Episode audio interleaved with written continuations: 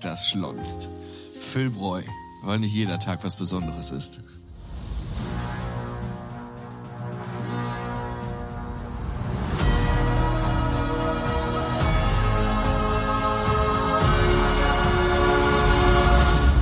Der Götterkomplex. Wir erschaffen gemeinsam ein Science-Fiction-Universum. Hallo da draußen und herzlich willkommen zu der, naja, 31. Episode Götterkomplex. Eure fette Dosis Science-Fiction. Hier geht es nämlich um Raumfahrt, hier geht es um Science-Fiction, hier geht es um den Weltraum. Und ich begrüße meine Mitgötter und einer davon, der hat auch einen Bart, der sitzt auch auf einem Thron. Der heißt aber Philboy. Hallo Philipp. Ein Thron? Ein Thron habe ich noch nicht gesehen, aber äh, ich fühle mich so. Ja, vielen Dank für die tolle Anmoderation. Hallöchen zusammen. Und dann haben wir noch einen anderen Gott. Ich sehe ihn gerade hier auf einem Bild. Da hat er nämlich ganz äh, wie so ein Heiligenschein über sich, aber ein blutrotes Mikrofon, das aussieht wie direkt aus der Hölle. Ja, der Gott mit den zwei Gesichtern. Hallo Orti. Schönen guten Tag an alle da draußen. Hi. Ja, liebe Freunde da draußen, wir haben einen riesigen Themenblock abgeschlossen. Wir haben uns über Exoplaneten unterhalten. Wir haben uns über mögliches Leben im Weltraum unterhalten. Wirklich von den kleinsten Lebewesen bis hin zu den ganz großen Aliens und Zivilisationen. Und wenn ihr wissen wollt, was da besprochen wurde, dann hört doch einfach nochmal in die alten Folgen hinein. Die findet ihr natürlich überall da, wo es Podcasts gibt. Aber wir sind heute in einer völlig anderen Folge, denn wir machen heute einen Expertentalk mega cool und zwar mit einem völlig neuen Thema. Alles Laser oder was? ja, und zwar haben wir uns dafür einen Experten rangeholt, denn ich persönlich kenne Laser eigentlich nur, naja, als so ein Pointer, den man benutzt, um irgendwelchen Schülern oder Studierenden irgendwas zu zeigen. Aber man kann damit noch viel mehr machen und das erklärt uns heute unser Gast. Ich freue mich, ihn heute ankündigen zu dürfen ein guter Freund. Hallo, Christopher Jahn. Hallo, ihr zusammen. Ich freue mich sehr, hier sein zu dürfen. Christopher, es ist wirklich, wirklich cool, dass du bei uns bist. Ähm, wir haben dich ja schon vor einer Weile mal gefragt, ob du nicht mal Bock hast, beim Götterkomplex mit dabei zu sein.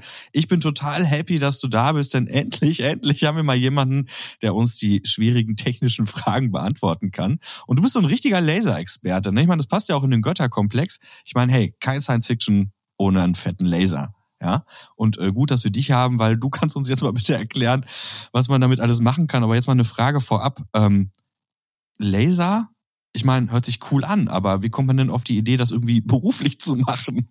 Oh, da ist auch eine Menge Zufall dabei gewesen tatsächlich. Ich muss noch eins vorwegschicken. Ähm, ja, ich arbeite mit Lasern zusammen und ich kenne auch Laser und verstehe auch ein bisschen was von Lasern, aber grundsätzlich bin ich eher im Bereich der technischen Optik unterwegs und äh, sehe dazu, dass die Laserstrahlen, die durch die Systeme schicken, das tun, was sie tun sollen. Bin dabei tatsächlich weniger direkt bei der Laser, ähm, bei der Laserstrahlentstehung ähm, involviert, als vielmehr, wie gesagt, in dem Transport von dem Laserstrahl dann in den optischen Systemen.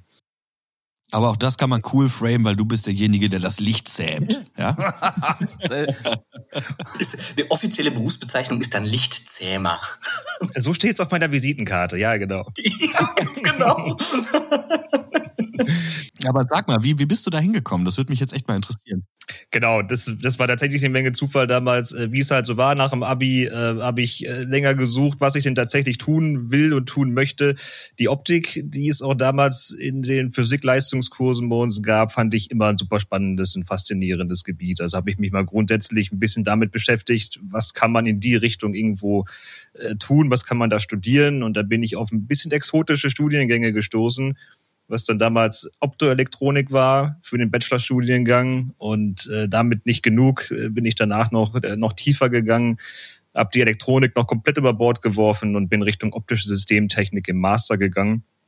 Ähm, genau, habe mich also auf dieses Thema Optik im ganz Allgemeinen sehr stark spezialisiert und da gibt's natürlich jetzt diverse Anwendungsmöglichkeiten und viele davon haben auch mit Lasern dann im Endeffekt zu tun.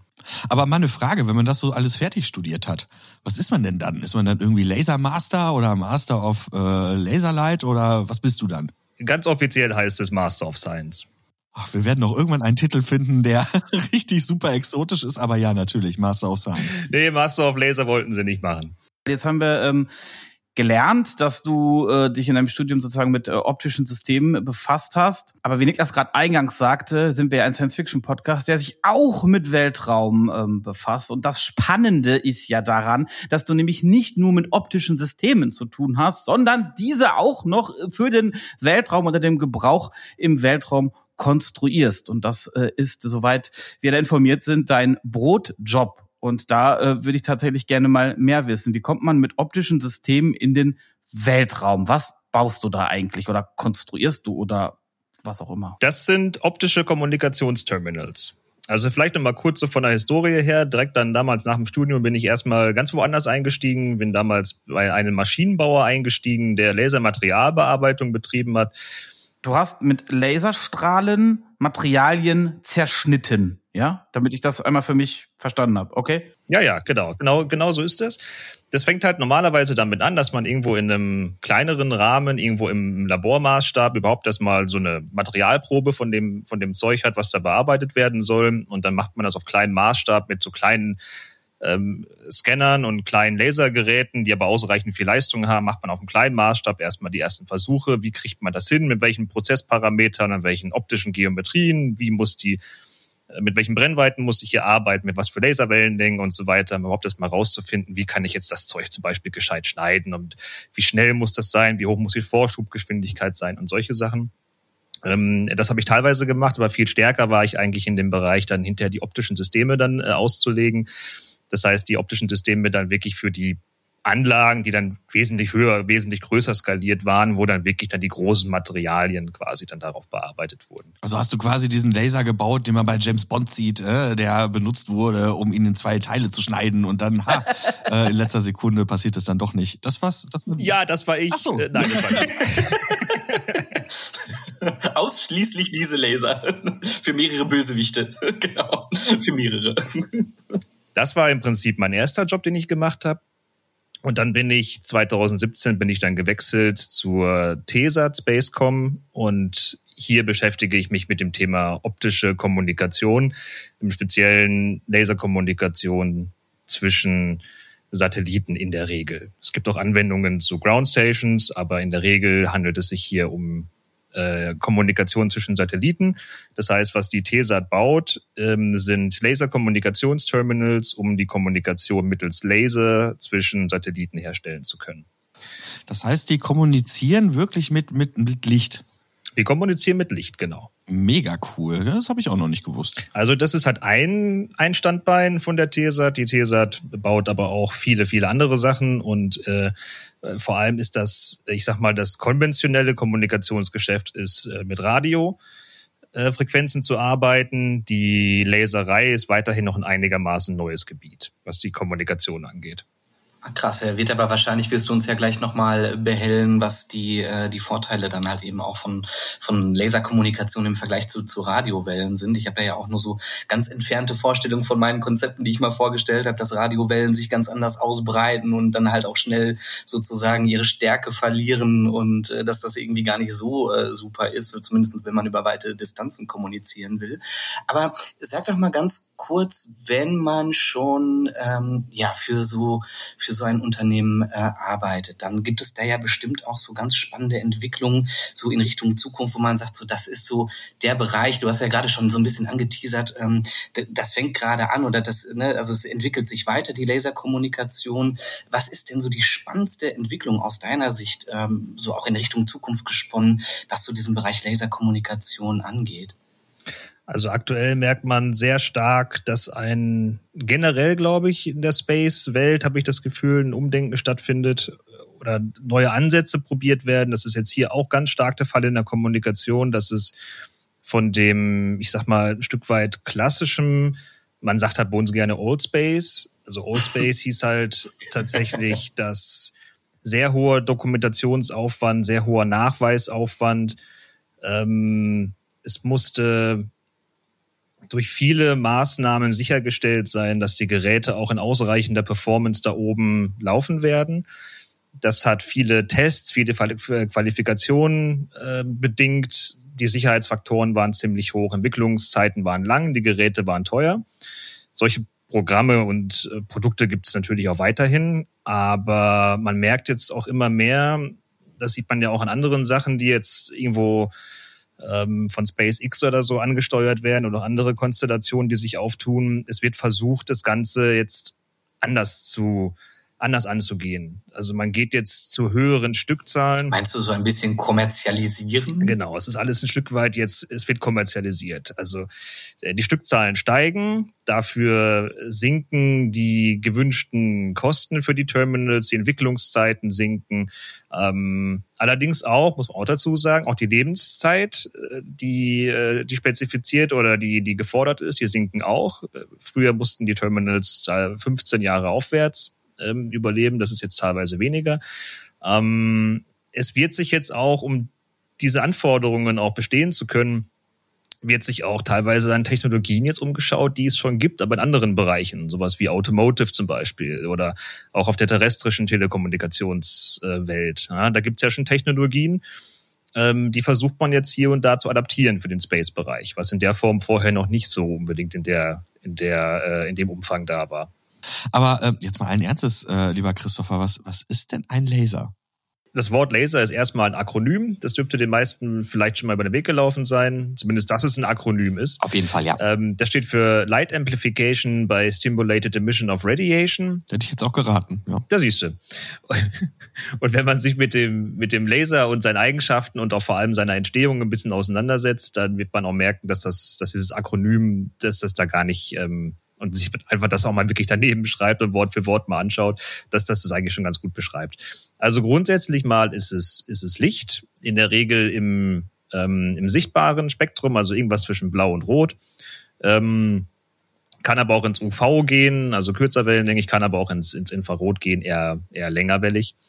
Ähm, was jetzt ein Laser ausmacht, sind noch und damit auch unterscheidet von anderem Licht, das sind noch seine seine weiteren Eigenschaften. Also zum einen ist Laserlicht monochromatisch, das heißt, es ist einfarbig. Es hat tatsächlich eine Wellenlänge mit einer ganz schmalen Bandbreite ähm, drumherum. Also in der Regel ist es wirklich, ist es keine Mischfarbe oder sowas, sondern wenn es im sichtbaren Spektrum ist, dann ist es auch wirklich rot, es ist auch wirklich grün, es ist wirklich blau oder sonst irgendwas, es ist keine Mischfarbe. Zum anderen zeichnet es sich noch noch andere Sachen aus, dadurch, dass die, dass es eine eindeutige Phasenlage hat. Das Licht ist ähm, kohärent, so sagt man. Also alles schwingt in Phase in so einem Laser. Alles schwingt ähm, miteinander und es ist auch alles gerichtet. Es ist quasi ähm, alles in dieselbe Richtung gehend.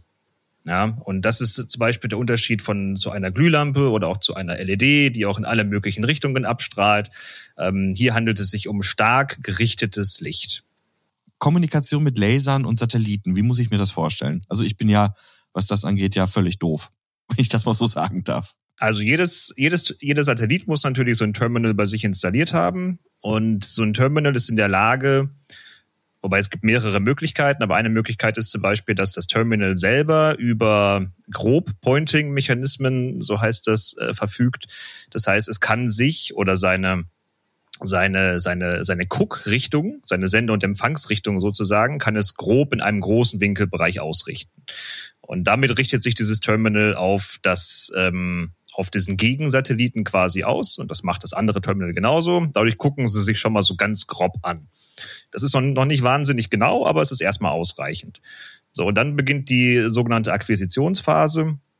Ähm, da gibt es auch verschiedene Varianten, wie man das machen kann. Das ist auch vom Szenario abhängig und auch von, äh, von den Distanzen zueinander und von, von ein paar anderen Sachen. Aber ganz grundsätzlich kann man sagen, dass die dann anfangen, ähm, ihren äh, den Laserstrahl ähm, rauszuschicken in Richtung Gegenterminal und ähm, das andere Terminal hört quasi hört quasi zu, hört mal hin, äh, erwartet was und bekommt dann auch was und dann werden weitere Mechanismen, die im System sind, werden aktiviert und dieses Signal, was da reinkommt, wird ähm, immer weiter in seiner Position optimiert und gleichzeitig schickt es dann auch irgendwann Licht raus Richtung Gegenterminal. Das macht das Gleiche, das äh, stellt das Signal ähm, immer näher in den optimalen Arbeitsbereich ein und irgendwann sind die beiden so weit, dass die ähm, Akquisition abgeschlossen ist und sich die die Strahlen quasi da treffen in diesen Terminals, wo es sein soll. Und damit ist jetzt erstmal der Link sozusagen hergestellt und dann kann die Kommunikation starten, während die aktiven Mechanismen diese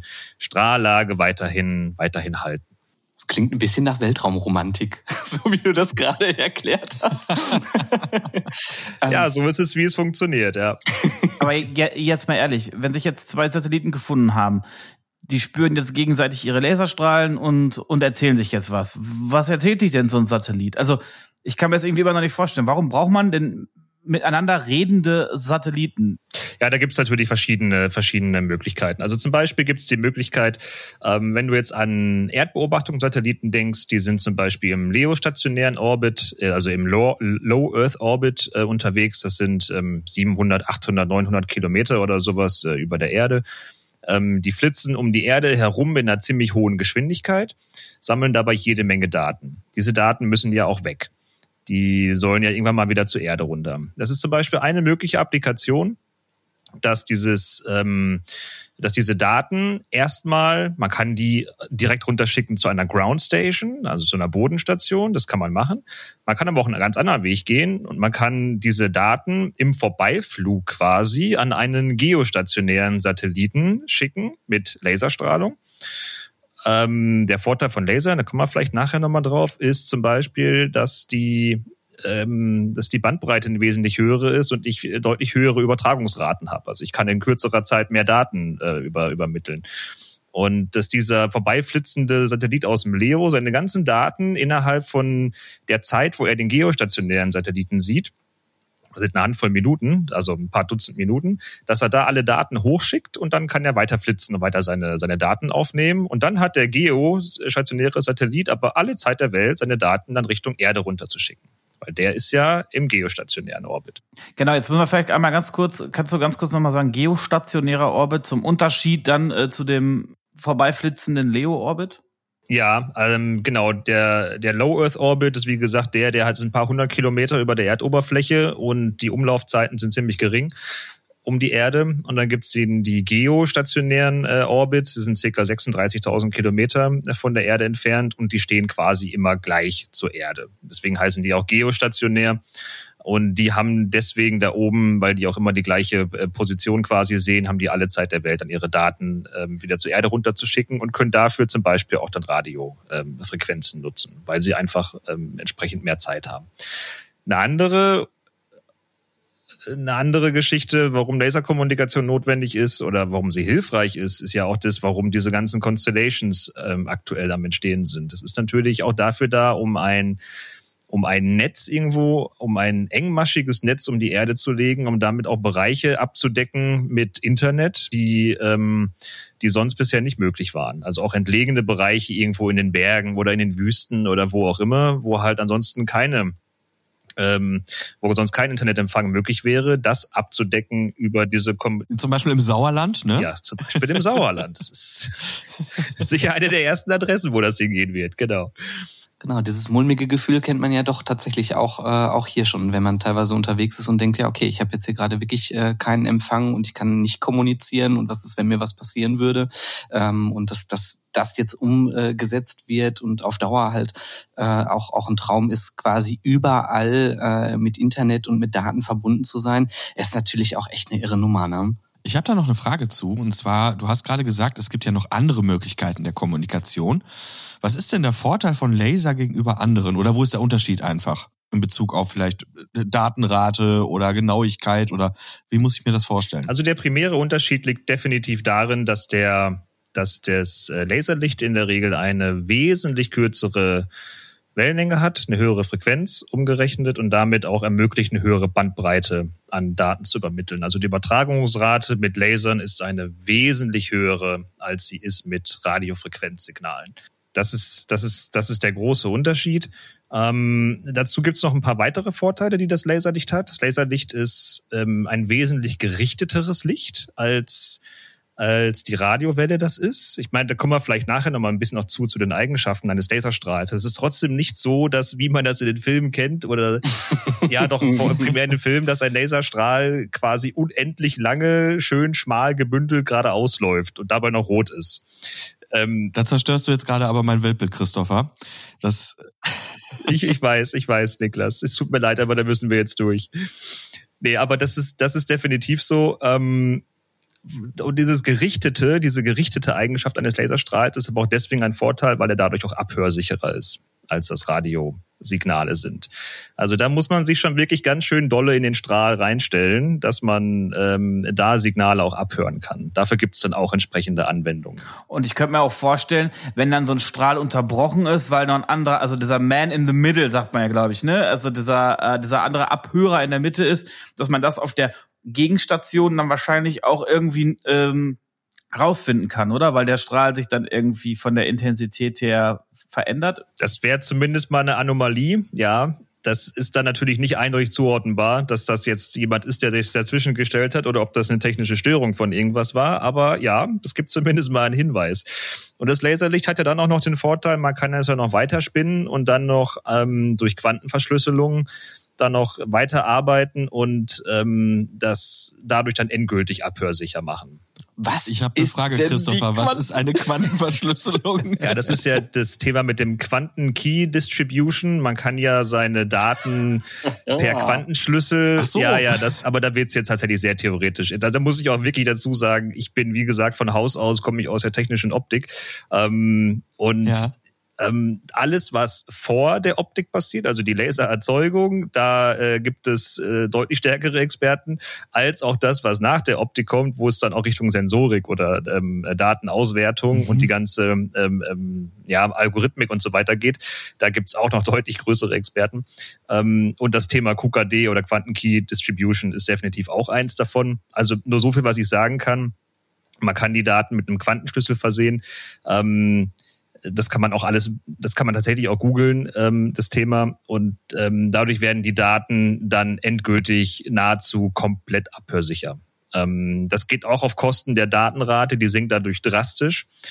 Ähm, okay. Aber äh, dadurch kann sich wirklich niemand mehr einschleichen und deine, deine Nachrichten abhören. Space VPN mit Quanten. Oh, ja, ja, cool. Sehr, sehr cool. Jetzt hast du ja schon so viele ähm, Themen angesprochen, auch ne, gerade so diese Entwicklung in Richtung äh, Internet überall auf dem Planeten. Äh, und jetzt im Sinne von Science Fiction gedacht, wenn wir das jetzt mal äh, uns überlegen und wir sagen, naja, wir haben den Mond kolonialisiert, wir haben vielleicht den Mars kolonialisiert, wir haben vielleicht äh, Kommunikation irgendwo im Asteroidengürtel. Äh, und für uns ist es halt eben deswegen ist das so schön, dass du bei uns bist. Die große Frage, wie kann man sich denn Internet und Laserkommunikation beziehungsweise so eine, so wie wir das gewohnt sind, alle Daten sind immer sofort abrufbar und wir sind total vernetzt. Wie kann man sich das denn im Solarsystem vorstellen, wenn wir uns da so den Blick in, in Richtung Zukunft äh, anschauen? Ist Laserkommunikation da überhaupt das Mittel der Wahl oder äh, wie ja wie würdest du die Zukunft da äh, Zukunft da sehen und auch die die Herausforderungen in der Laserkommunikation? Also ich würde mal sagen, das ist das, was momentan die höchsten Datenraten und die größten Distanzen ermöglicht, die Laserkommunikation. Mhm. Aber auch die hat ihre Grenzen. Und das liegt an mehreren Punkten und Aspekten. Also das eine habe ich gerade schon mal angedeutet. Ähm, ich kann euch ja mal eine kurze Quizfrage stellen. Ähm, oh ja, das mögen wir hier. Drehen wir doch das Interview mal ganz kurz um. Ähm, habt, habt ihr eine Idee, wenn sich jetzt, ich sag mal, ein, äh, ein Terminal ist im äh, Low Earth Orbit, was wir vorhin gesagt haben, das andere ist im geostationären Orbit, das heißt, die beiden haben eine Distanz von ungefähr 36.000 Kilometer zueinander. Und jetzt hat das Sendeterminal hat eine Apertur, also da kommt ein Laserstrahl raus mit circa, ich sag mal 100 Millimetern, so ganz grob 100 Millimeter und schickt das auf die Reise 36.000 Kilometer Richtung Gegenterminal. Wie groß wird dieser Laser am Gegenterminal sein? Oh, äh, wenn ich mal raten darf, mh, hm, äh, wenn du schon so so fragst, äh, 30, 40 Zentimeter dann, was ja schon echt riesig wäre, mhm. meiner Vorstellung.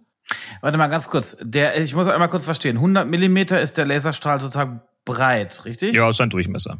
Ja, klassisch stellt man sich ja vor, dass er so schmal bleibt, ne? Ja, deswegen sage ich mhm. so 40 Zentimeter ungefähr. Also, okay, ich, ich würde jetzt mal behaupten, die Laserstrahlen müssen ja irgendwie, ach so, wahrscheinlich ist dieser Fokus aber schon in dem Gerät drin, ne? Das heißt, der, die gehen wahrscheinlich immer außen.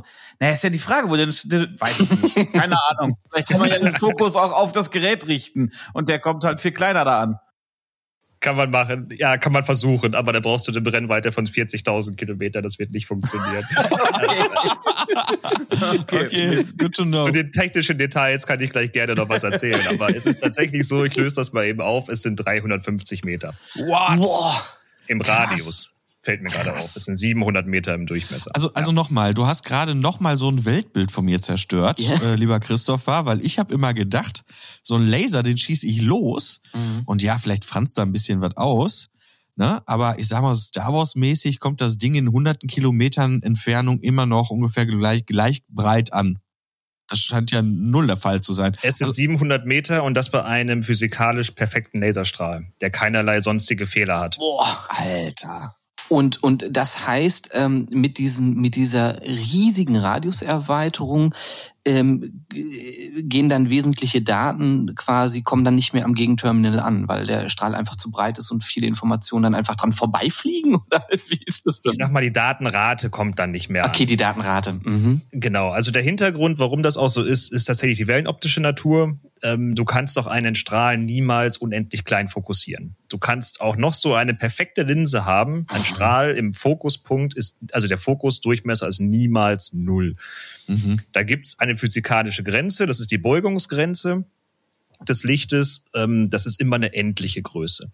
Und in dem Fall ist es jetzt auch so, selbst bei einem perfekten Laserstrahl hast du am Gegenterminal, wie gesagt, halt, ne, der Strahl geht immer auseinander, immer. Da kannst du machen, was du willst. Also du kannst ihn schon irgendwo fokussieren, du kannst da ähm, eine gewisse ähm, Konvergenz, sagt man ja dann, also dass der Strahl so zusammenläuft quasi, aber der wird dann auch wieder auseinanderlaufen. Also ähm, das ist das ist nicht beherrschbar. Aber das heißt, die Information kommt trotzdem an, aber du hast gesagt, die Datenrate ist deutlich verringert. Das heißt also, man bräuchte jetzt äh, sehr effiziente Laserstrahlen, die relativ zielgerichtet auf einen Gegenterminal äh, in möglichst kurzer Zeit und möglichst größer, großer Präzision sozusagen dort ankommen, damit letzten Endes die Geschwindigkeit, äh, ähm, wie diese Informationen ankommen und verarbeitet werden, ähm, interpretiert und weitergesendet werden können. Ist das richtig?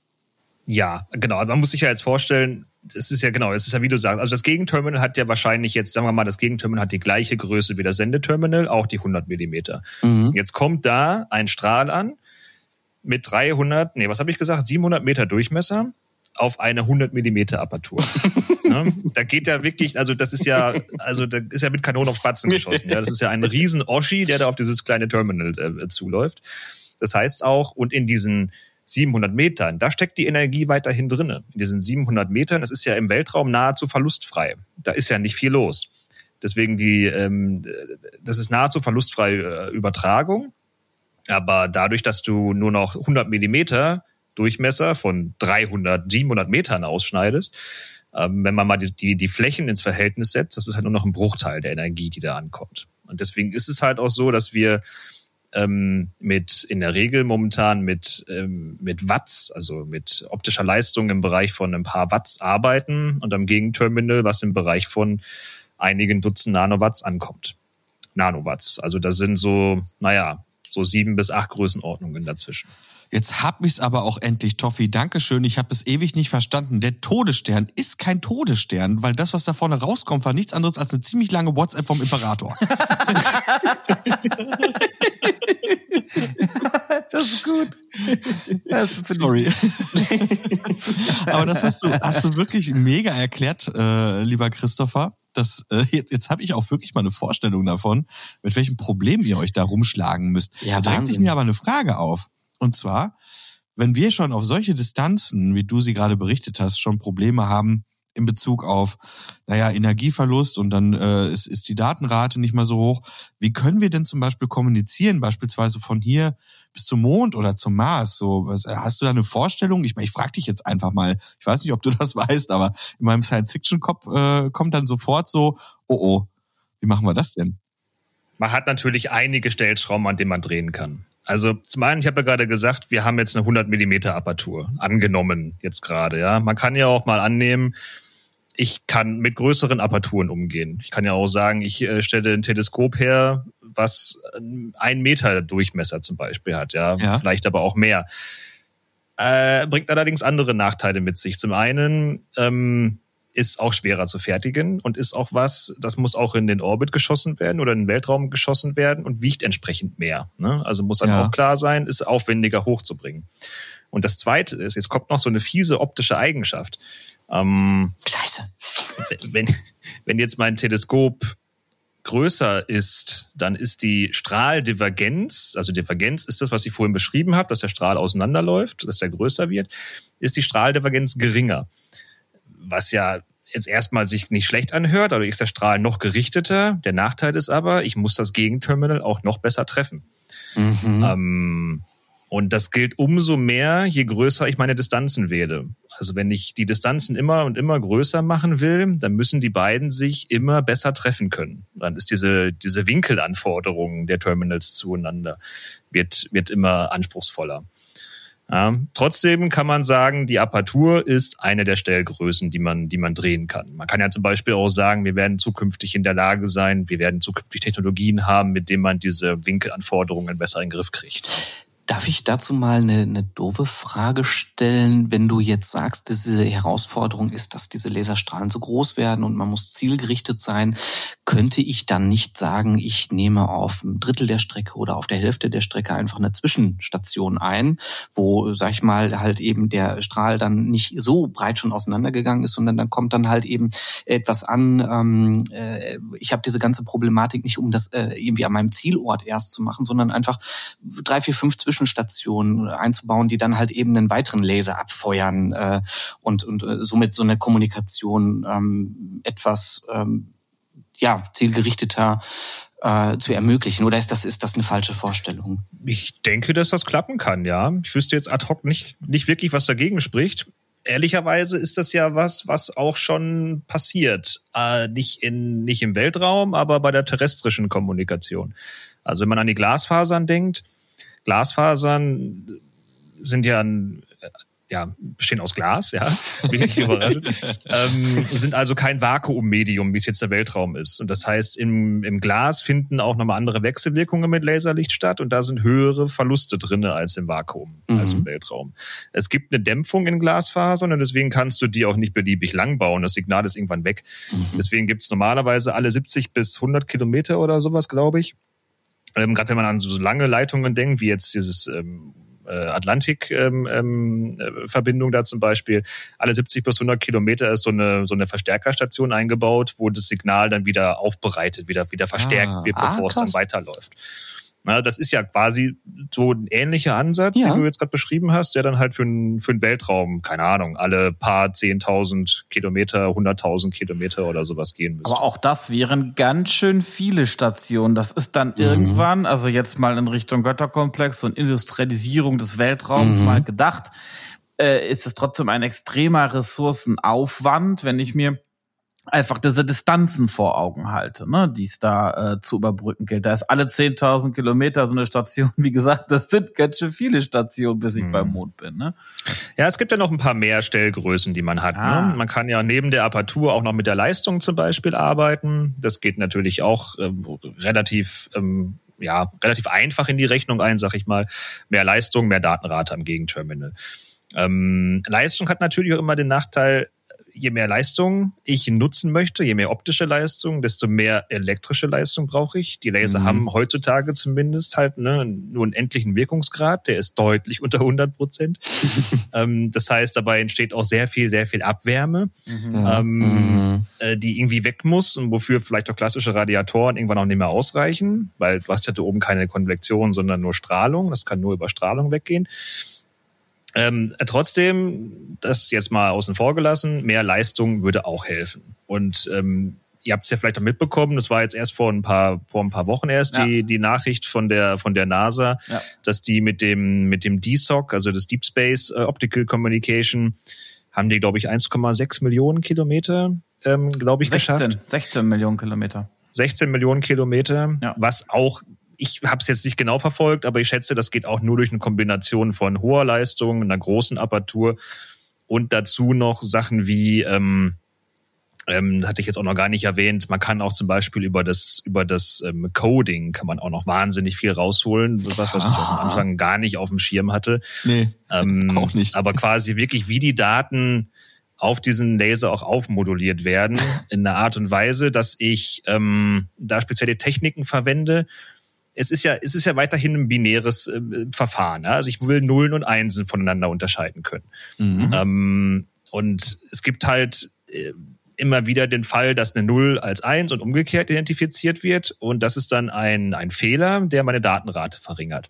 Mhm. Jetzt gibt's gewisse Coding-Verfahren, wo das ähm, so geschickt aufgebracht wird, dass ich hinterher zwar einige Fehler gemessen habe, ähm, sie aber dann quasi als ähm, als richtig hinterher dann doch interpretieren kann. Mhm. Ähm, das sind ziemlich komplexe Rechenmechanismen, die da, die da ablaufen. Ähm, soweit ich das auch mal gesehen habe, werden irgendwie auch 20 bis 25 Prozent teilweise ähm, dadurch Overhead-Daten ähm, erzeugt, aber man hat hinterher einen viel höheren Gain, also ähm, viel höheren Gewinn dadurch, dass man dieses Coding nutzt. Mhm. Man kann da über 10 dB, was halt über Faktor 10 ist, an Effizienz in der Datenübertragung nochmal rausholen. Nur dadurch, wie diese Daten codiert sind. Mhm. Das heißt, in die Zukunft gesponnen bräuchte man zigtausende Satelliten, sich, zigtausende ähm, äh, Hochleistungs-, hochkodierte Laser, die Informationen ähm, ständig von A nach B schicken, damit ich eine dauerhafte und relativ zeitnahe äh, Kommunikation gewährleisten kann. Wahrscheinlich die, die, die, die Begrenzung ist natürlich logischerweise immer die Lichtgeschwindigkeit. Ne? Also äh, kommt drauf an, Ziemlich welche begrenzend tatsächlich. Mhm. Na, das, da, da kommt man ja nicht drum rum. Wenn ich jetzt sage, ich möchte jetzt gerne eine, eine Information haben, die irgendwo Richtung Sonne positioniert ist, dann muss ich meine sieben Minuten, glaube ich, warten ungefähr. Ne? Ähm, bis ich die Information abrufen kann. Aber, also, ne, Philipp, du hast ja jetzt gerade auch gesagt, äh, das ist also im Prinzip, äh, müsste man zigtausende, hunderttausende äh, Satelliten produzieren. Diese müssen energieeffizient sein, die müssen gut kodiert sein und, und, und. Aber wenn man sich vorstellen würde, dass man ein vernetztes Sonnensystem über die Laserkommunikation ähm, ja, sich erdenken will oder in die Zukunft spinnen will, äh, wäre das ja, wenn ich das so richtig sehe, von dem, was du vorgestellt hast, ein äh, äh, von der Technik her etwas, was durchaus sehr vorstellbar ist, was jetzt gar nicht so Science-Fiction-mäßig ist. Diese Technik ist ja eigentlich schon da. Ich denke auch, die Technik ist prinzipiell gesehen da. Ähm, ich schätze halt gerade das, was jetzt auch die NASA gemacht hat, ist natürlich ein Proof of Concept. Mhm. Da sollte dargestellt werden, dass es funktioniert. Das ist super. Das, wenn man natürlich jetzt an höhere Stückzahlen denkt, um breitere Strecken in verschiedene Himmelsrichtungen auch abzudecken, dann muss da natürlich auch noch eine Art äh, Kommerzialisierung stattfinden, dass es sich auch irgendwo finanziell rechnet. Jetzt hast du ja gerade wunderbar erklärt, was ein Laser ist. Und ich versuche gerade die ganze Zeit, während du äh, uns das alles erzählst, in meinem Kopf klarzukriegen, wie ich jetzt einem Laserstrahl eine Information gebe. Und das ist völlig okay, wenn du sagst, äh, Ordi, ganz ehrlich, das sprengt hier den Rahmen, das zu erklären. Aber ne, also ein Lichtstrahl oder einen gerichteten Strahl, das kann ich mir noch vorstellen. Aber Nullen und Einsen und Informationen zu verpacken in diesem Strahl, wie, wie das geht oder durch, durch, durch was das ausgelöst ist, das ist für mich, äh, also da fehlt mir sämtliches Verständnis für sowas ist für mich reine äh, ja, Fantasterei und dass das möglich ist. Ja, genau, also für mich ist das, ja, das ist wirklich wie Magie. Ähm, es ist völlig okay, wenn du sagst, die Frage beantworte ich nicht. Ähm, aber wenn, wenn du, äh, wenn du, wenn du es schaffst, finde ich das extrem spannend, weil da, da kommt mein Kopf quasi gar nicht drauf klar, wie sowas funktionieren kann. Ja, also rein qualitativ kann ich das, glaube ich. Ähm, wobei das, wie gesagt, das ist jetzt nicht mein nicht mein äh, Schwerpunktgebiet, Mhm. aber ganz grundsätzlich gibt es da verschiedene Methodiken, Daten ähm, draufzubringen. Manche Sachen kennt man von den Begrifflichkeiten her vielleicht sogar vom Radio. Ich meine, du hast ja im Radio sicher auch schon mal gesehen, dass es da AM und FM gibt. Mhm. Das ist die Amplitudenmodulation und die Frequenzmodulation. Mhm. Und ähnliches kannst du bei äh, Licht auch tun. Du kannst die, die Amplitude des Lichtes modulieren, du kannst auch die Frequenz ganz leicht modulieren. Mhm. Also ähm, genau. Ähm, du kannst auch andere Sachen machen wie ähm, ähm, On-Off-Keying nennt sich das, OOK. Das ist einfach Licht ein, Licht aus. Licht ein, Licht aus. Ja. Wie so ein Morsecode. Ja, so in die Richtung, genau. Und es gibt auch Sachen, dass du ähm, ähm, dass du die, die Polarisation des Lichtes ähm, veränderst und ähm, darüber Informationen einprägst. Also du musst halt irgendwo eine Du musst was ändern an dem Zustand des Lichtes und mhm. das Gegenterminal muss in der Lage sein, diese Änderung quasi zu detektieren und irgendwo in diese Schwelle zwischen 0 und 1 reinzupacken. Und mhm. dafür gibt's verschiedene Techniken. Ich finde immer so abgefahren, dass das in Sekundenschnelle ähm, passiert. Also so, wenn du mir das beschreibst, dann stelle ich mir einen irrsinnig langen Prozess immer vor. Ne? Ich muss mhm. da jetzt tausendmal dem Laser sagen, sei an, sei aus oder äh, äh, mach eine Frequenzveränderung und das Gegenterminal muss erstmal gucken, oh, ja, das muss ich erstmal verstehen und dann muss ich das weitersenden. Aber dass das quasi in, in, fast in Lichtgeschwindigkeit äh, passiert, ist das also das ist für mich, das ist unbegreiflich. Ich finde das total abgefahren, in was für einer Technik, also was du da eigentlich machst und an was du da arbeitest. Also das ist, ähm, ja, für mich ist das wirklich fantastisch. Ich wollte jetzt tatsächlich gern noch einmal den Bogen schlagen zu ja dieser ganzen Science-Fiction-Thematik. Ich habe immer wieder den Eindruck, und das finde ich so spannend und deswegen finde ich das so wertvoll, dass wir uns ehrlicherweise auch erstmal mit dem befassen, was wir gerade aktuell auf dieser Welt schon können an Technik, weil ich immer wieder zu dem Punkt komme, Mensch, das, was wir gerade können, ist eigentlich das, wie wir aktuell Science Fiction verstehen. Und das mhm. ist letztlich kein Science Fiction, weil es nur eine Realitätsbeschreibung irgendwie ist. Ja. Und meine Frage, Christopher, vielleicht kannst du äh, oder vielleicht hast du da irgendwie eine Inspiration oder hast du da vielleicht auch eine Idee. Ähm, hast du eine Vision, wo das Ganze hingehen kann? Weil das, was ich gerade mitgenommen habe, ist, dass Laser als solches dann doch so beschränkt ist, dass es wahrscheinlich für eine naja, sage ich mal, für so eine Art Internet der Planeten innerhalb eines Sonnensystems wahrscheinlich nicht ausreichend ist oder vielleicht die einzige Option ist, dann aber eben mit vielen Relaisstationen. Also gibt's da so eine Vision, wo es da mal hingeht? Gibt's irgendwas, was da, was da eventuell in Startlöchern steht, was noch so theoretisch ist, was, wo es gar keinen Prototypen für gibt? Also wir orientieren uns natürlich schon auch nach dem kommerziellen Markt, um zu sehen, wo unsere Produkte dann ähm, tatsächlich sich, äh, was den Business Case angeht, auch aufgehen. Ähm, wir haben natürlich auch ein, ein, ein Ohr daran, um zu gucken, wo kann die Reise hingehen. Aber was du ansprichst, sind natürlich schon wirklich, wirklich richtig, richtig langfristige Sachen. Ähm, das kann ich jetzt so tatsächlich schwer beantworten. Was ich mir durchaus vorstellen kann, sind, wenn ich jetzt vom Status quo ausgehe und jetzt vorhin beschrieben habe, dass ich sage, naja, man braucht halt mehr Leistung, man braucht größere Apparaturen. Ich habe ja dann die Nachteile auch gesagt. Ne? Also man braucht halt zum Beispiel einen höheren Energiebedarf, weil die, der Wirkungsgrad von den Lasern noch nicht optimal ist. Ähm, man braucht größere Radiatoren, weil die oder man braucht vielleicht noch eine andere Art, weil die Radiatoren gar nicht mehr ausreichen, vielleicht, die man heute aktuell hat.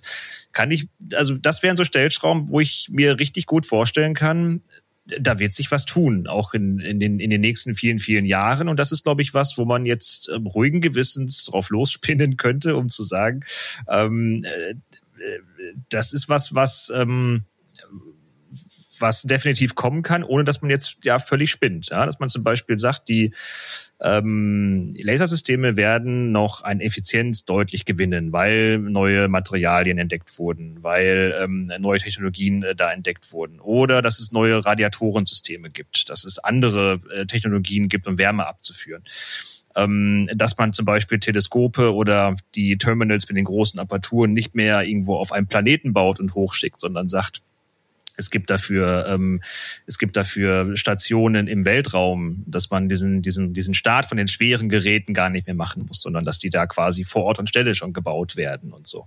Ähm, und über solche Methodiken, glaube ich, kommt man dann der, der, der sicheren Kommunikation über viele hunderttausend, vielleicht sogar Millionen Kilometer dann schon mal eine ganze Ecke näher. Und dann ist es ja tatsächlich auch so, und das ist natürlich jetzt schon ein, ja, schon ein Stückchen, über das man irgendwie springen muss. Ähm, die Lichtgeschwindigkeit ist halt tatsächlich ziemlich, ziemlich begrenzt. Ne? Und äh, allein zur Sonne sind es ja schon einige Minuten. Und diese 16 Millionen Kilometer, das wird allgemein, glaube ich, ein Thema werden, wenn man jetzt über äh, Kommunikation über ganz lange Distanzen nachdenkt. Wir wollen ja ein äh, Science-Fiction-Universum schaffen, in dem mehrere Sonnensysteme miteinander verbunden sind. Und äh, da gibt es eine Infrastruktur, das heißt, es werden ständig Schiffe von A nach B fliegen. Und wenn ich mir vorstelle, dass die so eine Art Server an Bord haben, der gerade den aktuellen, also aktuellen Informationsstand des Sonnensystems speichert und der springt jetzt oder warpt sich in ein fremdes äh, Sonnensystem und gibt dann diese Informationen weiter. Und wir gehen jetzt mal davon aus, dass die Infrastruktur so äh, toll funktioniert, dass einfach jedes Schiff standardisiert so einen Server an Bord hat oder so ein, eine Relaisstation äh, und dann konsequent dieses Wissen per Laserstrahlen weitergibt. Also vielleicht auch einen riesen Laserstrahl oben drauf montiert hat, um immer wieder zu sagen, hey, ich gebe jetzt gerade die, die, äh, die letzten 15 Minuten, ähm, äh, das letzte 15 Minuten Update ähm, vom anderen Sonnensystem weiter. Wäre so eine Vernetzung, also wirklich in die Science Fiction gedacht, äh, denkbar, dass, dass äh, warpende Schiffe immer wieder Informationen aufnehmen, weitergeben. Ähm, kannst du dir das vorstellen? Auch wüsste ich aus dem Stegreif nicht, was dagegen sprechen sollte. Cool. Also, wenn man dieses Konstrukt jetzt einfach wirklich annimmt mit dem, mit dem Warp, und ich meine, du transportierst Schiffe per Warp, da, ja, und warum nicht irgendwie auch eine Art Datenträger? Ähm, und nimmst das mit und schickst es dann da weiter. Also klingt erstmal in sich sinnig. Das ist eher, glaube ich, eine Frage, was vor und was nach dem Laser ist. Ne? Du brauchst ja. irgendwo einen Sammelpunkt, wo du mhm. eben diese letzten 15 Minuten speichern kannst. Das muss dann sozusagen auf das Schiff sozusagen transferiert mhm. werden. Das nimmt es dann mit, ne? Und gibt mhm. es dann eben wieder ab wieder an so eine Speicherrelaisstation oder so, die es dann wieder in dieses Sonnen System Internet speist, ne? Das wäre natürlich auch eine Möglichkeit herauszufinden, aha, befindet sich ein neues Schiff bei mir im Sonnensystem, äh, weil es muss sich bei uns an- und abmelden mit dem News-Uplink, ne? Mhm. Was ist denn da gerade los? Und wenn da nichts kommt, hm, was ist denn da los? Mhm. Das heißt also, wir müssen im Prinzip immer die Lichtgeschwindigkeit so ein bisschen berücksichtigen, dass wir, also alle Systeme sind nie zeitgleich miteinander vernetzt, aber je mehr Schiffe durch die Gegend warpen sozusagen, umso mehr Update Zeit habe ich, um dann zu sagen, okay, äh, hier ist wieder ein Schiff reingegangen, das, das hat wieder Informationen, äh, die kann ich abgreifen. Natürlich je nachdem, ne, also wo ich gerade bin. Ne, angenommen, dieses Schiff ist an der Sonne, dann braucht es natürlich wieder die, die entsprechende Minutenanzahl, bis diese Information bei mir angekommen ist. Aber man könnte argumentieren, dass durch so eine Technik eine Art möglichst großer Informationsaustausch innerhalb verschiedener Sternsysteme in der großen Taktung stattfindet. Das ist ein sehr inspirierender Gedanke. Verrückt. den wir da mitnehmen, vor allen Dingen von diesem ja, tollen Einblick in das Thema Laserkommunikation. Christopher, das war hundertprozentig. Ich fand das so cool, dass du bei uns warst. Wir haben ach, so viele Fässer aufgemacht. Wir haben aber äh, eins zur Gänze gefüllt, nämlich das Thema Kommunikation mit Laser. Ich muss sagen, ich habe heute ganz viel gelernt. Und ich muss mich wirklich bedanken für diese tolle Zusammenfassung, die uns, äh, die du uns hier geliefert hast. Das äh, war wirklich sehr erhellend. Wortwörtlich. Sehr gerne. vielen Dank, dass ich hier sein durfte. Ja, also auch von mir nochmal, äh, Christopher, vielen, vielen Dank. Ähm, insbesondere eben auch äh, nochmal konkreter auch einen Einblick in deine, ja, tatsächlich ja in dein Brot- und Buttergeschäft zu, äh, zu bekommen, was ich immer wieder sehr, sehr faszinierend finde, dass du dich damit äh, ja befasst oder gar äh, befassen musst in deinem Alltag.